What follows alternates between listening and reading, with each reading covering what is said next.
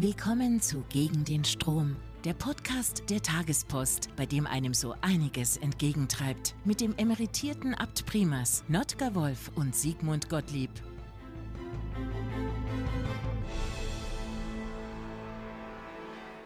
Lieber Notker, ich frage mich manchmal, wie es wirklich aussieht in diesem Deutschland. Die Beobachtungen sind sehr unterschiedlich. Die einen sagen, vor allem die, die politisch Verantwortung tragen.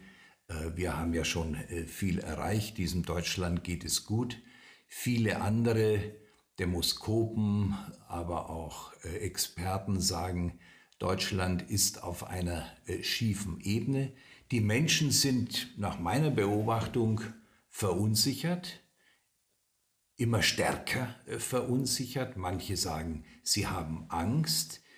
Ähm, wenn wir uns im internationalen Vergleich umschauen, sind wir allmählich äh, in der zweiten Hälfte äh, des Rankings angekommen. Ähm, wie beobachtest du dieses Deutschland mit einer riesigen internationalen Erfahrung und deinem langen Leben ja auch in Italien und in Rom? Wo stehen wir eigentlich im Moment aus deiner Sicht?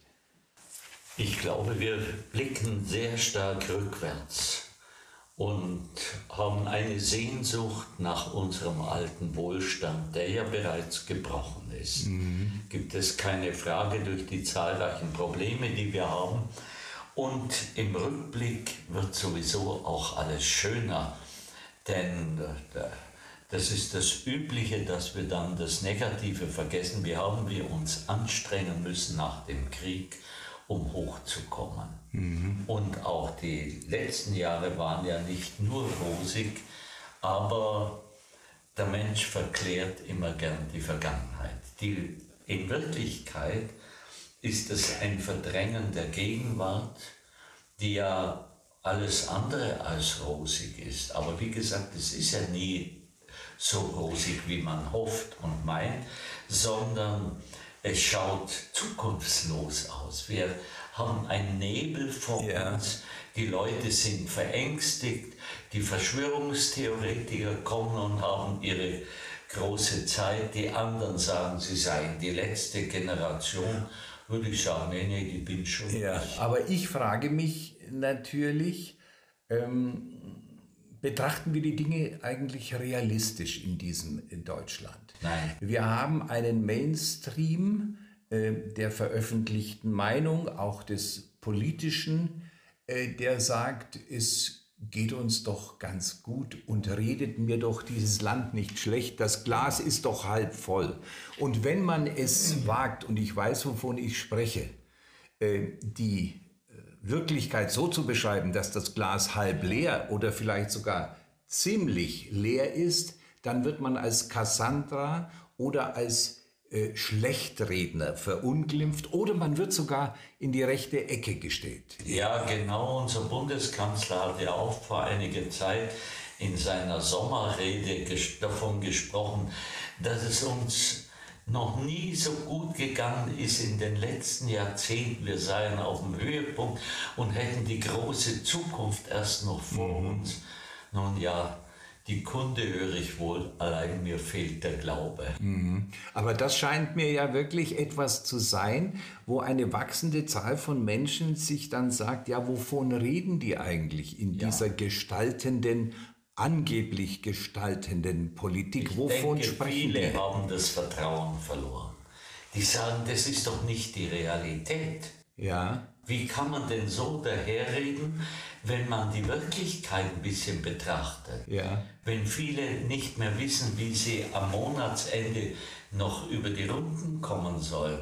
Oder wenn die Schlagzeilen sind, die Wirtschaft geht nach unten, neigt sich nach unten, es verschlechtert sich und gleichzeitig werden von der Regierung große Forderungen mit Heizungsgesetzen gestellt, was das alles kostet. Da frage ich mich natürlich, wenn ich mir das anschaue, was, was passiert da? Eine wachsende Zahl von Menschen sagt, das, was Politik hier plant, das ist von mir nicht leistbar, weil ja. mir die Mittel dafür fehlen. Das ist also eben eine Gruppe am unteren Ende der sozialen Skala, die aber weit schon hinein in den Mittelstand ragt. Und die Politik nimmt es aber nach meiner Wahrnehmung nicht oder nur begrenzt wahr. Und da frage ich mich und jetzt frage ich äh, auch dich, was kann man eigentlich äh, dagegen, äh, dagegen tun? Ich habe mir den Begriff mal überlegt, ob, ob er es trifft, weiß ich nicht.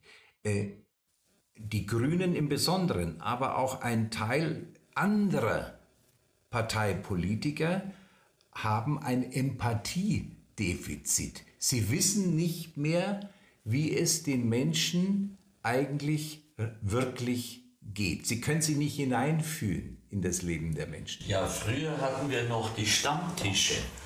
Da haben die Politiker erfahren, äh, was Wirklichkeit ist. Da haben sie erfahren, gerade bei uns in Bayern, was die Menschen gedacht haben. Aber jetzt ist der Stammtisch stumm geworden. Ja. Der Stammtisch schweigt. Und ich finde, das ist gefährlich es in einem Land. Es gibt nur einen Stammtisch noch im bayerischen Fernsehen ja. am Sonntag. Ja. Aber der normale Stammtisch fehlt. Ja. Oder ist ohne die Politiker. Da kann dann richtig geschimpft werden. Ja. Und das sind dann oft sehr grobe Ausdrücke, die der, die der Situation auch nicht gerecht werden. Aber unsere Regierung hat eine schlaue Idee gehabt jetzt.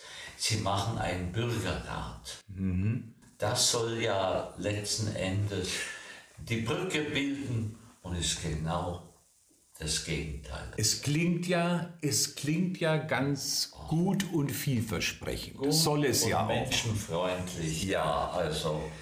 In Wirklichkeit sind ja diese Gesprächspartner auch wieder nur ausgewählt von oben und nicht von unten.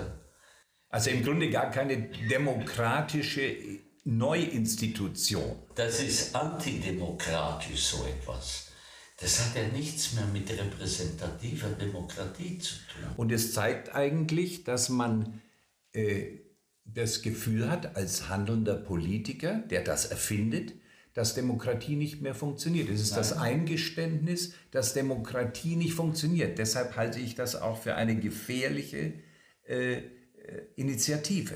Ich habe den Eindruck, dass unsere Regierung sich derzeit sehr schwer tut mit persönlicher Freiheit des Bürgers und mit Demokratie. Dass er eigentlich gar, dass die äh, Freiheit des Einzelnen nicht mehr respektiert wird und die Demokratie als repräsentative Demokratie auch fast abgelehnt wird. Und ich finde eben einem ja im Weg. Da ja. sprechen ja die Leute gegen die eigene Meinung. Und ich finde eben auch, Notke, die Freiheit, die du ja nennst, ich schreibe in meinem Buch ja auch vorne ja. rein, ähm, äh, sozusagen, es ist die Freiheit, das wenn man dem anderen sagen kann, was er nicht hören will. will genau. Und da sind wir bei einem wichtigen Punkt, wie ich finde. Eine wachsende Zahl von Menschen in Deutschland haben das Gefühl, sie können öffentlich nicht mehr das sagen, was sie empfinden, weil es nicht der Mehrheitsmeinung entspricht. Das ist jetzt nicht irgendwie eine abstrakte Annahme, das ist mit Umfragen belegt. Ich habe oft gehört in der letzten Zeit auch, ja, das kann man öffentlich nicht sagen. Das, äh, sonst ist man moralisch nicht korrekt, politisch nicht korrekt. Ich weiß nicht, wo wir landen. Warum darf ich nicht? Das steht im Grundgesetz ja. drin unter den die Meinung, ja. Die Meinung ist die frei. Meinungsfreiheit. Ja. Ja. Die Redefreiheit. Und äh, und die Denkfreiheit, die ist anscheinend, es bezieht sich heute fast nur mehr auf die Denkfreiheit. Mhm. Und das hat im Bayerischen seinerzeit der Filzer beschrieben, mhm. in Filzers Lausbubengeschichten, da schreibt eben der Abgeordnete an seinem Pfarrer, Herr Pfarrer, schreiben Sie mit, mir bitte was ich zu denken habe. Mhm. Und das hätte unsere Regierung jetzt auch gern. Wobei das übrigens interessant ist, Notker, wenn man sich die Themen anschaut, die tabuisiert werden, ja. die sich die Leute nicht mehr artikulieren trauen. Das ist das, sogar das Thema Heimat, ja. das Thema Flüchtlinge, ja. Das Thema Islam. Ja. ja, darüber muss man sofort, doch öffentlich debattieren können. Sofort ist man islamophob, wenn man über den Islam etwas kritisch Was tut man denn gegen eine solche Entwicklung, die ja bei den Leuten einen, eine, einen wachsenden Verdruss erzeugt? Eine ständige Verärgerung, einen Zorn, der dann zu nicht absehbaren Reaktionen führt. Also ich weiß auch nicht, was man direkt tun könnte. Das Entscheidende liegt schon in den Schulen, in der Bildung. Dass ich junge Menschen zu kritischen, selbstständigen Menschen heranziehe, da heranbilde, dass ich ihnen das beibringe, alles eben zu hinterfragen, wie der alte Philosoph Sokrates. Mhm. Der hat alles hinterfragt, ob es jetzt Gerechtigkeit war, Eros oder oder auch dann noch die üblichen moralischen Fragen. Er hat alles hinterfragt, auch die, die Frage, darf ich einen persönlichen Gottesstimme haben? Ja. Er hatte ja sein Dämonion, seine Stimme im sein Gewissen praktisch. Wenn du von Philosophie redest, weißt du, wovon du redest, ja. denn du bist ja studierter und ja. lehrender Philosoph gewesen. Du bist, du hast über die Stoiker ja. promoviert. Ja. ja. Und, Was helfen die uns und heute? später auch Wissenschaftstheorie gemacht. Ja. Da habe ich so viel drüber nachgedacht und auch gelesen. Kann man das alles wirklich so beweisen? Kann es so wahrhaft sein, wie es immer behauptet wird? Ja. Nun stelle ich ja seit einiger Zeit eine Veränderung fest, die mir auch äh, zu denken gibt. Also nicht nur jetzt die Tabuisierung vieler Themen, weil sie nicht dem Mainstream einer Minderheit entspricht, sondern darüber hinaus neben der äh, Tabuisierung natürlich auch eine Überlegung, äh, dass äh, die wichtigen Themen gar nicht mehr angesprochen werden können. Ja, das darf man ja nicht mehr. Und ich frage mich, warum nicht? Warum darf ich nicht? Und das muss immer noch erlaubt sein. Aber wir haben ja noch was, was mich, was mich auch beunruhigt.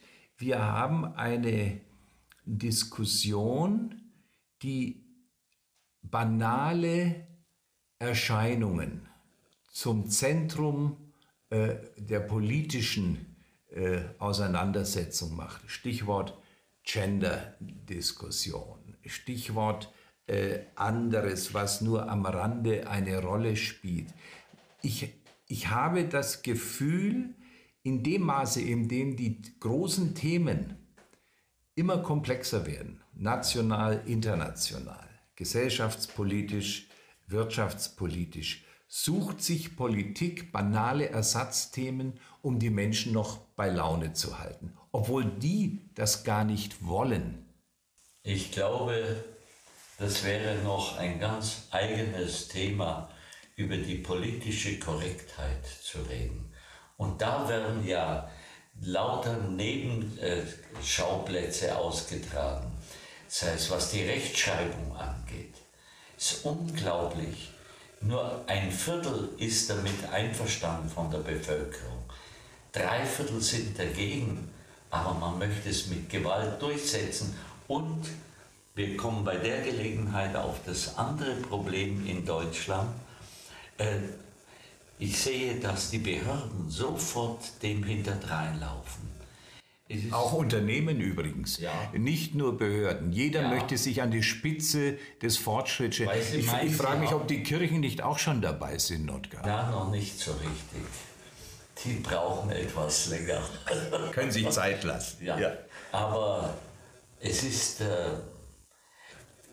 wir haben eine Unterwürfigkeit und eine Staatshörigkeit, das ist unglaublich. Und da laufen wir dann Themen hinterdrein wie Genderismus und dergleichen. Das sind zum Teil Probleme, aber das sind nicht die Probleme der Welt, die wir heute lösen müssen. Naja, und ich sage mir auch, Geschlechtergerechtigkeit entsteht ja. nicht durch formale Sprachhülsen, sondern durch das Denken und Fühlen der Menschen und in Richtung Gleichberechtigung.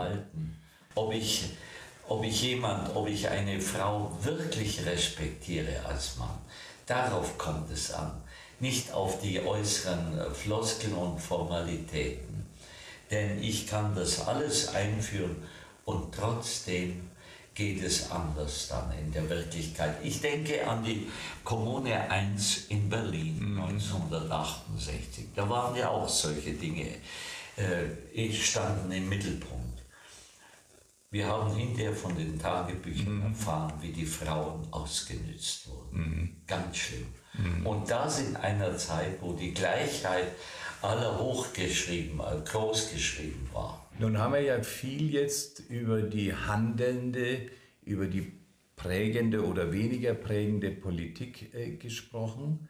Ähm, wie gehen wir eigentlich selber als Gesellschaft, als Mitglieder dieser Gesellschaft mit dieser Situation um? Du hast eingangs gesagt, ja, Vertrauensverlust der Menschen, äh, keine Frage. Andere sagen, Menschen in Angst ja. mag für einen kleinen Teil seine Berechtigung finden, diese Einschätzung. Menschen, äh, Menschen in Sorge und ich aus meiner Beobachtung füge hinzu, Menschen mit wachsender Gleichgültigkeit. Wenigstens solange der Wohlstand äh, sozusagen den Status quo noch erhält, ist die Gleichgültigkeit doch eine, eine vorwärtsschreitende äh, Vergiftung der Gesellschaft. Ja, bis hin zu der Beobachtung, dass vor einiger Zeit bei diesen langen Bahnstreiks die Bevölkerung gar nicht rebelliert hat. Mich hat es gewundert, die hätte doch genauso richtig mal äh, gegen die Gewerkschaften losdonnern. Es könnte ja sein, die These, als würde dieser Streik in der Arbeitszeit und nicht in der Urlaubszeit stattgefunden haben. Ich weiß es nicht ja. mehr. Ja, dem würde ja auch entsprechen, dass die Gewerkschaft, die Eisenbahngewerkschaft, der jetzt versprochen hat, während der Urlaubszeit keinen Streik anzuzetteln. Hinterher sei es aber etwas anderes, hat es gleich geheißen. Also bestätigst du ja meinen ja, Gedanken absolut. in dieser, in dieser Frage. Also es sind alles Verführungsgedanken ja. in einer Gesellschaft. Äh, wir haben das ja vorhin auch mit dem Beispiel des, äh, dieses äh, Bürgerrates gehabt. Auch das ist eine Verführung. Und da lobe ich mir wieder die Römer, wenn dort ein Streik stattfindet, der öffentlichen Verkehrsmittel zum Beispiel, immer wieder so alle halbe Jahre passiert das, dann äh, streiken sie ab 10 Uhr bis nachmittags um 4 Uhr, damit die Leute in der Früh an die Arbeit kommen und abends wieder heim können. Bei uns hingegen ist Zappenduster, da sitzt man total fest und muss alles ändern. Aber das ist den streikenden Leuten ja egal. Mhm. Nun haben wir uns ja äh, schon darüber unterhalten, was in der Politik äh, falsch läuft. Man könnte das Thema Klimapolitik noch äh, vertiefen. Äh, keine Frage, Heizungsgesetz, handwerkliche Fehler und so weiter. Auf der anderen Seite kommt mir immer öfter der Gedanke, ich glaube, weder du noch ich möchten in diesen Jahren mit Politikern tauschen. Das politische Geschäft ist extrem schwer geworden. Und jeder kann froh sein, wenn er außerhalb dieser Verantwortungsebene steht und auch gute Ratschläge geben kann, so wie wir das jetzt auch tun. Auf der anderen Seite frage ich mich, könnte wir einen Teil des Problems dadurch lösen, dass Politiker mit großer Ehrlichkeit darauf hinweisen, passt mal auf, liebe Leute, es geht nicht mehr so wie früher Unsere Entscheidungsprozesse dauern viel länger als früher, weil die Welt nicht mehr so einfach ist wie früher. Ich erinnere mich, der Heinrich von Pira hat schon vor einem Vierteljahrhundert gesagt, die Entscheidungsgeschwindigkeiten zwischen der Wirtschaft auf der einen Seite und der Politik auf der anderen Seite, also Wirtschaft immer schneller, Politik bleibt gemächlich wie immer, laufen immer weiter auseinander. Also müsste Politik nicht darauf äh, auch ja mehr Übersetzungsarbeit und Erklärungsarbeit legen. Das wäre sowieso notwendig, aber ich frage mich, ob die Entscheidungsprozesse nicht auch deshalb so lang dauern, weil wir so viel Bürokratie, äh, bürokratische Anforderungen haben. Bis wir heute hier eine Straße repariert haben, da müssen wir x äh, Erlaubnisse einholen. Das ist ein ganz interessanter Gedanke. Ich habe neulich mit einem bayerischen Spediteur gesprochen, großen Spediteur. Ja. Und er transportiert äh, Teile von Windrädern von A nach B, dort wo sie aufgestellt werden, aus der Produktionsstätte. Und er sagt, du kannst dir nicht vorstellen, wie viele Genehmigungen wir brauchen. Ja. Es sind für ein Windradteil 150 Genehmigungsteile, die wir abarbeiten müssen. Ist, ist ein Beleg äh, äh für das, was du sagst mit dieser überbordenden Demokratie. Äh, äh, Bürokratie. Es ist unglaublich, aber ich glaube, das hängt zum Teil an uns Deutschen, nicht nur an der Regierung und an den Stellen. Wir wollen immer absolute Sicherheit. Ja. Und damit müssen wir so viele Dinge berücksichtigen. Keiner ist mehr bereit, ein Risiko einzugehen. Das ist, ja. Und ein Risiko wird auch nicht mehr zugelassen deshalb. Das ist sehr interessant, was du sagst. Wir wollen die absolute Sicherheit und mir hat neulich ein anderer Unternehmer, der in dem Hightech-Bereich tätig ist, ja. gesagt, wir müssen uns abgewöhnen in Deutschland, dass wir jeden Prozess, jedes Produkt erst bis zur Perfektionsreife bringen und dann auf den Markt gehen. Wir müssen den Mut haben, mit dem Produkt schon auf den Markt zu gehen gegen die Konkurrenz, wenn es noch nicht ausgereift und noch nicht fertig ist. Es kann ruhig schon ausgereift sein, aber die Überprüfungsmechanismen da, ja. ob da mal vielleicht was passieren kann, mein Gott, selbst bei den besten Dingen passiert etwas. Ja. Wir haben ja, wir haben ja gerade uns überlegt, wie könnte man äh, die Probleme nicht lösen, allmählich lösen, vielleicht mindern, mildern, ähm, indem wir gesagt haben, die Politiker müssten mehr erklären. Äh, müsste man hier nicht auch wieder auf uns selber als Teil dieser Bevölkerung schauen und sagen, äh, passt mal auf, ihr müsst selber wieder mehr Verantwortung übernehmen. Ihr müsst nicht darauf warten, dass einer vorangeht und euch die Verantwortung abnimmt. Aber dann kommt sofort das Argument, du bist schuld, ich habe keine Schuld. Keine Verantwortung übernehmen heißt auch schuldfähig zu werden. Auch Schuld, dann, dann ist mir eben was passiert und ich trage das Risiko, ich trage auch die Konsequenzen. Aber wenn ich nie mehr eine Konsequenz tragen möchte, sondern mhm. alle Schuld von mir weisen möchte, ja, dann kann ich ins Grab gehen. Mhm. Vielleicht ein wichtiger Gedanke noch, weil er ja die Diskussion seit Monaten auch äh, bestimmt. Wir haben über den Verdruss der Menschen gesprochen, weil sie mit ihrer Meinung nur mehr begrenzt durchdringen gegenüber dem Mainstream. Und viele von denen gehen zur AfD. Was ich persönlich nicht verstehen kann, weil ich sage, äh, ich gehe nicht dorthin, wo doch noch ein beträchtlicher Teil äh, im braunen äh, Sumpf äh, rumort. Das, da, da kann ich meinen Protest nicht abliefern, würde ich für mich persönlich sagen, denn die AfD ist ja für mich eine Protestdeponie. Man gibt dort den Protest ab und sagt, äh, ich will gar nicht, dass die meine Probleme lösen, ich möchte nur den handelnden Politikern der jetzigen Regierung und auch Opposition sagen, Freunde, macht eure Arbeit, sonst äh, äh, geben wir euch nicht mehr die Stimme. Das ist ein Warnzeichen, wenn ja. wir unsere Stimme der AfD ja. geben.